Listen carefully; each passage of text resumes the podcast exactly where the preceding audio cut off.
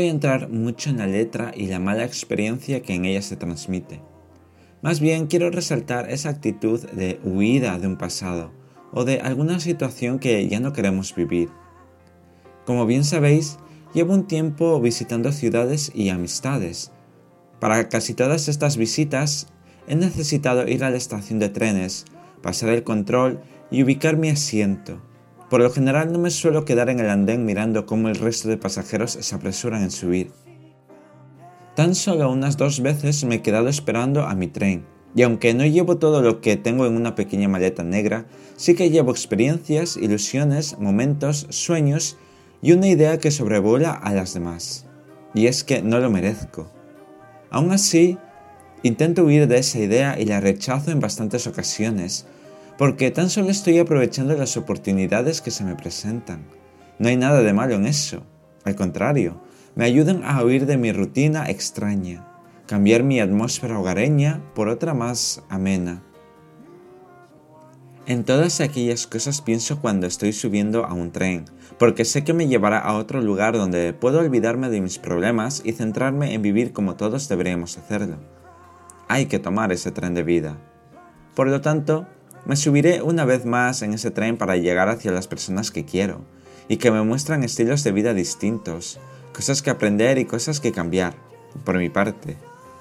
Una vez más, soy ese chico de ciudad pequeña montado en un tren con destino a la capital, donde verá a mi amigo y disfrutaremos de todo lo que la gran ciudad y la temporada navideña nos ofrece.